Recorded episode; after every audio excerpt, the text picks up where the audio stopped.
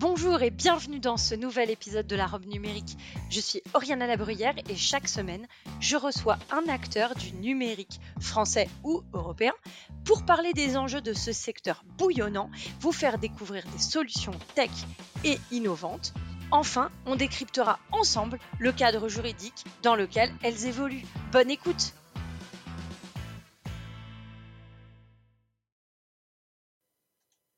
Bonjour et bienvenue dans ce nouvel épisode de la robe numérique. Et aujourd'hui, on va parler baguette magique. Baguette magique en tech, ça veut dire pas de code, euh, no code. No code, ça veut dire aucun code. C'est pas low code où là il y a un petit peu de code. Non, là c'est vraiment no code. Et c'est une solution de gestion ultra personnalisable qui permet de faire du CRM, de la vente, des stocks, de la compta, bref, tout ce dont vous avez besoin quand vous êtes une entreprise ou une organisation au sens large. Et là, vous dites, mais de qui elle me parle? Eh bien, je parle de CIMAX, qui est une société basée juste à côté de Montpellier, qui n'a pas attendu la fuite des cerveaux, la pénurie de connaissances, ni d'ailleurs une obligation d'avoir la parité en entreprise pour s'emparer de tous ces sujets. Et donc, j'ai le plaisir d'accueillir son secrétaire général et cofondatrice, Myrène Lafourcade. Bonjour Mireille et merci d'être au micro de la robe numérique. Oui, bonjour Oriana. Alors, on a dit no code, c'est aucun code. Ce qui se différencie de low code où on a quand même un petit peu euh, de euh, programmation potentiellement. Est-ce que vous pouvez nous expliquer pourquoi vous avez fait ce choix il y a 12 ans maintenant?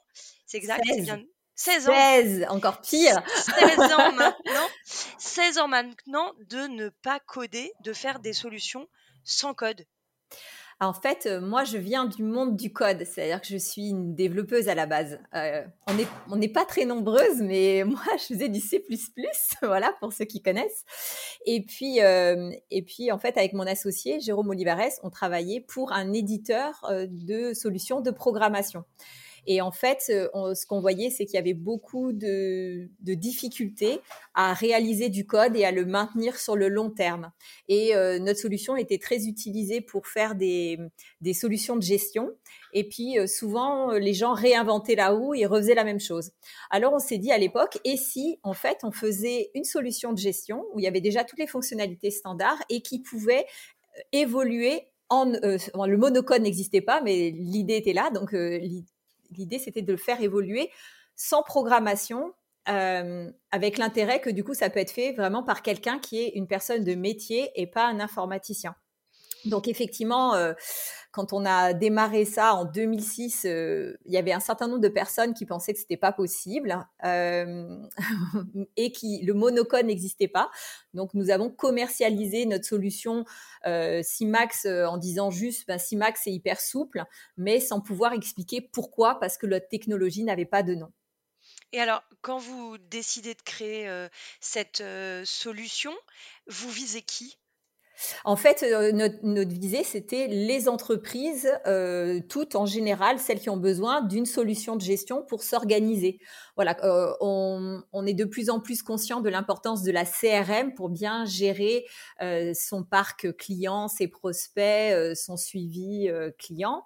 eh bien, il faut imaginer que dans un ERP, donc ce que nous faisons, les solutions de gestion plus complètes, on a la CRM, mais on a aussi derrière toute la suite, c'est-à-dire la gestion commerciale, les ventes, les achats, les stocks, la Toutes ces données, ben, ce sont des données aussi bien sur les produits que sur les clients, que sur les ventes, qui sont, euh, on va dire, l'or noir de l'entreprise et qui permettent d'organiser les processus de l'entreprise. Et donc, selon le métier de l'entreprise, selon euh, sa façon d'aborder le marché, son business model, eh ben, elle va vouloir mettre sa patte dans sa façon de gérer son entreprise et dans la façon de s'organiser autour de sa solution de gestion. Et donc, avant le no-code, eh bien, euh, les, solutions euh, étaient soit figées, soit elles devaient être modifiées par programmation, ce qui était très lourd, très long, très cher. Et alors, vous, vous pensiez aux, TPE, aux PME, aux ETI, aux grands comptes quand vous avez créé la solution? Moi, dès le départ, euh, j'étais persuadée que ça concernait vraiment tout le monde, que toute société pouvait être intéressée par ce type de solution. Euh, je savais aussi que, euh, euh, que ça aurait peut-être plus d'impact sur une TPE parce qu'une TPE, de toute façon, elle n'a pas le choix, elle n'a pas le budget de se lancer sur 100 jours de développement.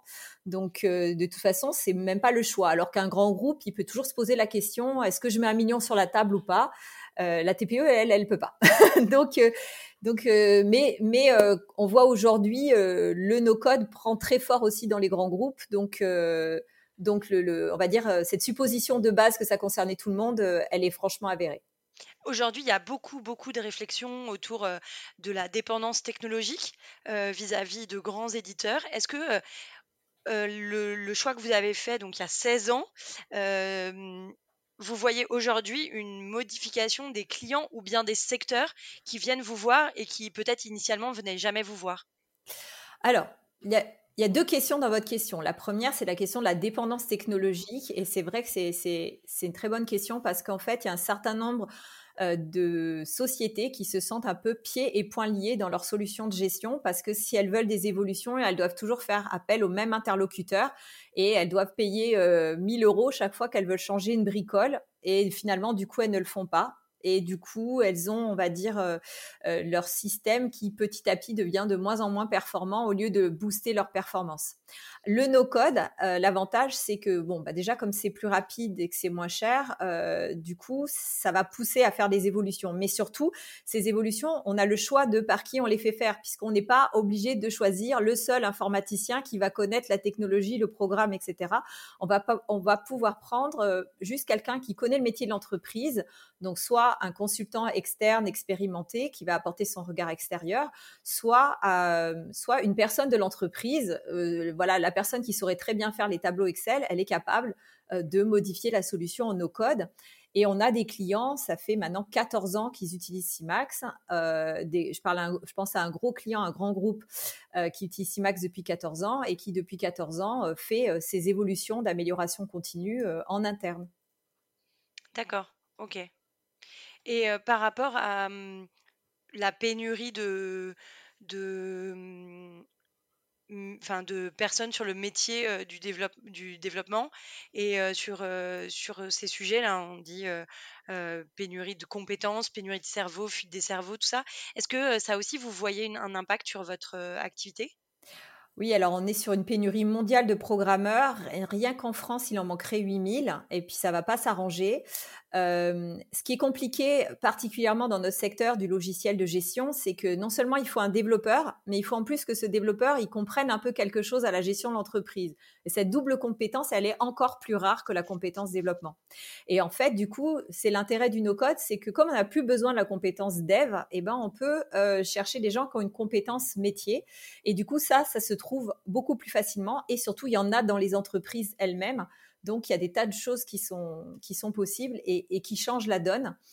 Euh, et également, ce qu'on remarque, c'est que euh, cette pénurie de développeurs, euh, elle ne concerne pas que les TPE, elle concerne vraiment tout le monde. Et, par rapport à votre question précédente, du coup, aujourd'hui, il y a des grands groupes qui nous appellent euh, qui nous auraient pas forcément appelé parce qu'on reste encore une PME de taille moyenne française et qui maintenant nous disent ah bah, attendez on a vu que vous étiez des spécialistes du no code chez Simax et du coup nous ça nous intéresse parce que même nous énorme boîte on a du mal à recruter des programmeurs. D'accord. Du coup, ils passent un certain nombre. c'est une manière pour eux de trouver une solution à la pénurie de compétences il y a, bien sûr, euh, la pénurie de compétences est un facteur très important, mais il y a aussi, on va dire, une sorte de maturité numérique des entreprises euh, qui fait qu'il y a une prise de conscience sur le fait que euh, les développements, c'est cher, c'est long, et du coup, s'il y a des alternatives qui sont beaucoup plus courtes et qui donc sont moins chères, eh bien forcément, c'est plus intéressant budgétairement donc c'est plus intéressant pour les petites entreprises, pour les moyennes et pour les grosses. Et du coup, la question qui vient à ce moment-là, c'est de dire bon, je peux pas recruter, donc je passe un investissement en personne sur un, investissement logiciel en no-code. Ça coûte combien un projet de no-code euh, si on parle d'une... Enfin, si vous avez des exemples à nous donner euh, en TPE, PME par exemple, euh, c'est ça faut compter quoi? Parce que je lisais sur votre site que vous disiez qu'une journée de no-code, c'est 20 jours en programmation? alors, d'après les benchmarks que nous avons fait depuis 16 ans, effectivement, ce qu'on fait en un jour de no-code, c'est l'équivalent de 20 jours de programmation. Après, pour être très clair, euh, il y a aussi des temps projets euh, qui ne sont pas du, de la programmation et qui sont incompressibles dans un projet. Par exemple, vous devez forcément faire une étude, une analyse du besoin euh, ça, c'est important et incompressible. Vous devez aussi faire des tests, vous devez faire des réunions projets euh, d'avancement, voilà, tous, on va dire tout le décorum autour du projet qui est essentiel et qui représente presque 50% d'un projet. Ça, par contre, c'est quasiment incompressible. Euh, mais c'est vraiment sur la partie pure euh, réalisation où on a cette équation qui est quand même assez significative, un, euh, significative, un jour de nos codes qui est égal à 20 jours de, programmation. Donc oui, ça réduit les projets. pour donner des idées budgétaires, en fait, nous, on a une solution qui s'appelle CIMAX Starter à destination des TPE. donc cette solution, elle a un prix qui commence à 9,90 euros par module utilisé par mois. Donc, mettons une, petite boîte où ils ont euh, ils sont un euh, et euh, ils ont ils, prennent que le module CRM dans CIMAX Starter ben, ils vont payer 9,90 euros par mois. Et derrière ils peuvent faire leurs évolutions tout seuls en no code donc ça peut commencer à ce niveau de prix là et après derrière on a des beaucoup plus gros clients où en fait il y a des il y a des énormes projets, ceux qui auraient pris des millions et des millions d'euros euh, en, programmation et qu'ils peuvent réaliser en général euh, pour un budget 5 à 10 fois inférieur. Euh, donc, ça peut, on peut avoir des projets à, plusieurs centaines, voire, voire plus d'un million d'euros en no-code, mais il faut voir tout ce que vous faites pour ce budget-là. C'est vraiment impressionnant. Ok. Est-ce que vous avez des, exemples particuliers? Vous, pourriez nous donner un exemple particulier d'une entreprise qui est passée, enfin voilà, comment ça se passe par étapes? Je peux vous donner deux exemples. Par exemple, bah, chez BPI France, la banque publique d'investissement, la partie, on va dire, non bancaire est gérée en no-code sous CIMAX. Donc en fait, au départ, euh, ils y sont allés très prudemment. Ils ont fait ce qu'on appelle un POC, un Proof of Concept. Ils nous ont donné un petit projet euh, à mener sur un besoin particulier euh, de gestion de conseil. Ils ont beaucoup de missions conseil chez BPI. Et du coup, c'est un projet que nous avons mené avec succès. Et puis du coup, après, les autres services, ils ont dit ah mais c'est super ce qu'ils ont. Est-ce que nous aussi, on pourra pas avoir CIMAX à la place de notre vieux logiciel ou de nos fichiers Excel? Et petit à petit, en fait, on a grignoté d'autres fonctions et maintenant, ça devient vraiment un gros truc. voilà. Donc ça, c'est voilà, ça c'est un, premier exemple. Donc ça, ce, qui est très intéressant sur ce projet-là, c'est qu'il a été mené 100% en mode agile, avec des sprints euh, de un mois. Donc, ça veut dire tous les mois, il y a une livraison euh, où euh, on met en œuvre un certain nombre de user stories, donc de, fonctionnalités qui sont demandées par les utilisateurs et prévues à l'avance. Et donc, du coup, c'est très agile et ça avance, ça avance très très vite. Et là, pour eux, ils ont vu un vrai écart entre leurs anciens projets par programmation et les projets menés en no-code. Et sinon, j'avais un autre exemple, mais sur une toute autre taille d'entreprise. Euh, donc, une petite entreprise s'appelle Maestro Finance. Donc, il y a euh, un salarié, pas salarié, c'est le patron, donc euh, qui s'appelle Johan. Et Johan, il a mis en place un, réseau de conseillers dans le, dans le domaine de, de la gestion de patrimoine. Et donc, au départ, il gérait toute son activité sous Excel. Euh, parce qu'il y a des systèmes de commission et des calculs de commission euh, du, réseau qui étaient un petit peu compliqués. Et il passait allez, au moins 15 jours par mois à faire tous ces calculs sous Excel et ça lui prenait un temps fou. Et quand, le, quand ça a commencé à prendre de l'ampleur, son réseau, ben, il était au bord du burn-out. S'il avait dû faire un programme, euh, s'il avait dû commander un programme pour mettre tout ça en place, euh, ça aurait été plus de 100 jours de programmation. Il n'aurait jamais pu de toute façon euh, signer le chèque et s'engager dans un projet de cette taille. Et donc, nous, on a fait tout le projet en no code sur 10 jours en tout. Donc, il y a eu plusieurs réunions, il y a une analyse de, ces fichiers Excel, de comment ils faisaient les calculs. Il y a eu un peu des essais-erreurs euh, sur euh, les calculs. Et quand on a vérifié que tous les calculs étaient justes et que tout s'envoyait automatiquement au conseiller et que toutes les factures elles sortaient en automatique, du coup, on a validé. Et du coup, ça, ça nous a pris un tout petit peu moins de, 10 jours, 9, jours, 9 euh, jours 50, voilà, pour être précis. Ah oui, c'est pas du tout la même, le même engagement. Très bien. Alors, sur la question, hein, donc tu nous donnais deux exemples, très gros et tout petit. Mmh tu nous disais, enfin, je disais en introduction que vous étiez hyper moderne. Est-ce que le no-code, c'est un peu aussi une, une, porte ouverte à la féminisation de d'outils, enfin en tout cas de solutions qui seraient technologique. Euh, on voit qu'on n'a pas beaucoup de femmes euh, dans la tech aujourd'hui. Est-ce que c'est plus le cas dans les structures qui font du no-code? Alors oui, euh, absolument. Moi, je suis une militante pour la féminisation des équipes digitales et je pense que le no-code, c'est un, très bon moyen d'y parvenir. pourquoi? Parce qu'on le sait, hein, il y a très peu de femmes en école d'ingénieur en informatique et dans les écoles de programmation ça, s'arrange pas beaucoup.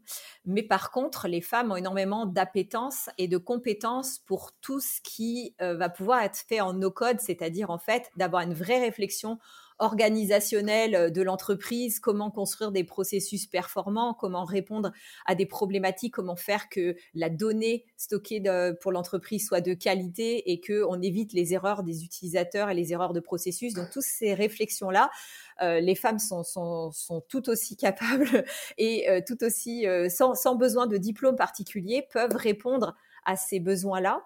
Et, et c'est pour ça que nous, depuis le début de l'histoire de CIMAX, nous avons eu toujours 50% de femmes, 50% d'hommes, et que je vois chez nos partenaires intégrateurs, donc ceux qui mettent en place Chimax chez nos clients, eh ben, ça se féminise de plus en plus. Et chez nos clients aussi, quand ils recrutent, euh, quand ils recrutent des équipes chez eux pour euh, suivre les projets no code en interne, euh, eh bien, ils prennent aussi pratiquement 50% du temps des femmes aussi. Et, et, ils mobilisent des femmes de l'entreprise. Voilà, donc c'est vraiment euh, très agréable de voir cette féminisation et d'y participer. Bon, très bien. Du coup, on garde ça en tête. Il n'y a pas que ça, il y a aussi, on fait, il y a, y a, de la reconversion de seniors qui est assez intéressante. Globalement, le no-code, c'est une bonne méthode de création de diversité euh, au sein des équipes digitales. Pourquoi euh, Vous arrivez à expliquer pourquoi? En fait, euh, il faut des années pour apprendre à programmer. Donc, si on veut arriver à féminiser, ça veut dire qu'il faut qu'on motive des jeunes femmes pour aller en école d'ingénieur. Après, il faut qu'elles partent pour trois ans de trois ans d'école. Et puis ensuite, après, euh, derrière, enfin, moi, je me rappelle quand je suis sortie d'école, je croyais que je savais programmer. En vrai, je savais pas. Hein. J'ai appris mon métier euh, chez, mon premier employeur. donc, il faut, c'est vraiment très long. en no-code, pour savoir faire du no-code, il faut dix jours. Mmh. Donc, euh, donc euh, ça veut dire que nous, en fait, on recrute des gens dont c'est pas du tout le métier de base, mais juste on leur fait faire des tests de logique et d'organisation. Et puis ensuite, euh, on, leur, les forme pendant dix jours et après, c'est bon, c'est parti. comme ça, on a, on a une de nos collaboratrices, son ancien boulot, c'était assistante puéricultrice. Et ah aujourd'hui, elle est chef de projet No Code. C'est pas évident comme ça le lien le lien n'est pas forcément évident, mais ce que je veux dire, c'est à partir du, moment où quelqu'un euh, se sent à l'aise euh, devant un ordinateur, euh, sait servir d'Excel, de Word, d'Internet, pourquoi pas? Très bien. Ok. Effectivement. D'ailleurs, j'ai une question. Alors, c'est un peu décousu, désolé les auditeurs, mais tout à l'heure, tu as dit on accompagne en mode agile. Est-ce que c'est vous, c'est CIMAX, ou est-ce que vous passez aussi par des partenaires qui, qui, du coup, accompagnent sur vos projets? Alors oui, nous, aujourd'hui, euh, notre stratégie, c'est clairement de, passer à 100% avec des partenaires euh, intégrateurs qui mettent en place nos solutions. L'idée, c'est d'avoir des spécialistes de chaque métier qui sont à même de profiter de la puissance de la technologie no-code de CIMAX pour répondre à des problématiques métiers qu'ils connaissent par cœur. Donc, euh, ça peut être dans le domaine de la formation où on sait que tout ce qui est gestion Calliope, c'est très compliqué, c'est très pointu. Ça peut être dans le service à la personne où il y a une réglementation particulière ça peut être dans la gestion de production où il faut vraiment s'y connaître euh, pour tout ce qui est euh, euh, suivi GPAO, ligne production, etc. Ou ça peut être voilà des gens qui sont hyper pointus sur la comptabilité et qui vont apporter à des entreprises qui ont des problématiques comptables très complexes leur savoir-faire. Donc tous ces éléments-là, bah, ça nous permet d'enrichir en fait nos compétences métiers avec ce parterre de, partenaires euh, qui nous accompagnent. Euh, typiquement chez BPI France, on travaille avec une société de conseil qui s'appelle M618. Ils sont très bien, mais on en a après, euh, on en a plein d'autres sur tout le territoire et aussi au Canada. Très, voilà, c'était la question. Vous êtes aussi outre-Atlantique? Vous avez donc sur place un bureau. Vous travaillez avec des intégrateurs là-bas. est-ce que ça change fondamentalement ou et est-ce que c'est une opportunité pour vos clients aussi de se dire qu'ils peuvent développer des projets outre-Atlantique et que vous les accompagnez du coup aussi sur ces aspects?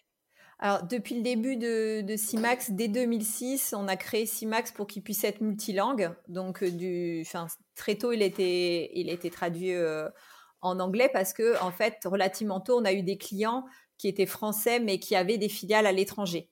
Euh, je crois que le client qu'on a qui a le plus de filiales, il a, euh, il a un CIMAX en français, en anglais, en allemand, en italien, en espagnol. voilà. Euh, par contre, on n'a pas encore des relais sur place dans, dans, tous ces pays. On a des intégrateurs qui sont à l'international et qui ont des filiales. On a euh, des intégrateurs qui sont, par exemple, on a Le Renard Solutions, euh, qui, est, euh, qui est un intégrateur québécois de, de, de grands talents qui travaille avec nous sur le Québec. et on commence à avoir aussi des partenaires un peu partout qui sont en train de signer avec nous en Afrique du Nord, en Europe. Voilà, il y a d'autres choses qui, qui se profilent là pour 2023. de toute façon, le no-code, ça nous porte, donc ça va nous porter à l'international, ça c'est évident. D'accord, très bien. On arrive à la fin de ce podcast, Myrène. J'ai envie de vous demander à quoi avez-vous envie de dire non aujourd'hui? À quoi j'ai envie de dire non? Euh... Pas au foot parce qu'on est le lendemain, on enregistre euh, podcast le lendemain de la demi-finale. Euh, On va pas se faire des amis si vous dites euh, non au foot. Non, non, j'allais pas dire ça. Euh, je pense que ce qui est, ce qui est important de, de, de comprendre, c'est que il faut pas confondre euh, low code et no code et paramétrage. Et je pense qu'il y a un peu de rebanding, il y a un peu des solutions qui sont code, qui essayent de se rebrander low code parce que ça fait mieux. Et il y a des solutions qui sont juste des paramétrages, c'est-à-dire euh, des options déjà prévues qu'on peut activer ou désactiver, qui osent se prétendre no code. Et donc, moi, je dis non à ce rebranding, à ce, euh, on va dire, ce no-code washing. Euh, je pense que c'est important de rappeler que le no-code, c'est sans programmation. Euh, et aussi que ça doit pouvoir mettre de créer des fonctionnalités qui n'existaient pas au préalable, que nous, éditeurs, on n'a pas pu imaginer parce que c'est particulier au métier de l'entreprise, aux spécificités. Très bien. Et à quoi avez-vous envie de dire oui? Euh, moi, j'ai envie de dire oui euh, ben, au no-code, à la féminisation et à, on va dire, le, tout l'aspect euh, même plus, plus large de RSE que permet le no-code, parce que c'est vertueux pour la qualité de vie au travail grâce à l'amélioration continue, c'est vertueux en termes d'informatique responsable, et puis c'est vertueux économiquement puisque ça permet de mettre en œuvre des processus plus performants dans les entreprises. Très bien. Bah, écoutez, merci. C'est un grand oui, du coup. C'est chouette. Un grand oui. merci en tout cas. Merci beaucoup, Myrène, d'être venue au micro de la robe numérique nous présenter CIMAX. Et je vous invite tous et toutes à aller consulter euh, leur site pour aller voir euh, l'intégralité des outils, des solutions qu'ils proposent et euh, des offres qui, du coup, vont vraiment du plus petit au plus grand, qui s'adaptent à toutes les organisations. Merci mille fois, Myrène, d'être venue. C'était un vrai plaisir, Oriana. Merci beaucoup. Merci. Au revoir.